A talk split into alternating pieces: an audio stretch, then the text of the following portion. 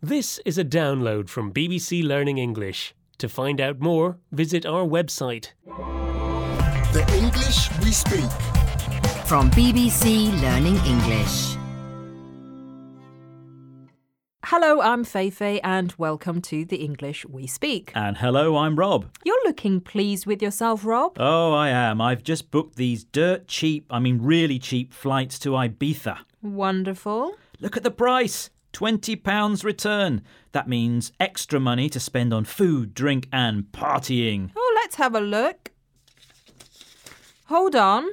The basic price is £20, but look at the tax you have to pay on top £100.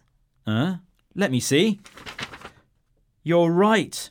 Ugh, I hate paying tax. I guess you could say it's unnecessary evil. Hmm, you could say that if you mean it's something bad that can't be avoided and you have to accept it in order to achieve a good result. That's exactly what I meant, Rob. If it can't be avoided, like paying tax on a plane ticket, then it's unnecessary evil. Let's hear some examples, shall we? For me, exams are a necessary evil.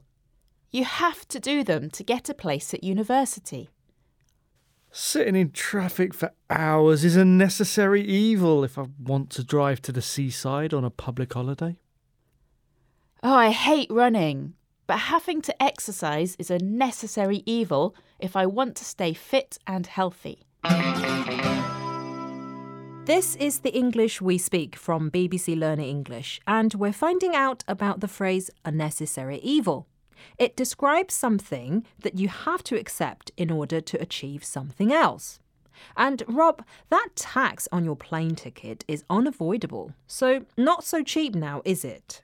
No, less money for eating, drinking, and partying. Can you get a refund? Stay at home and eat, drink, and party.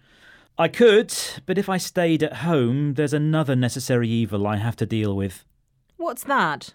I'll have to spend more time with you. Hmm, what time is your flight exactly? What? Did I say something wrong? Bye. Bye bye. The English we speak. From BBC Learning English.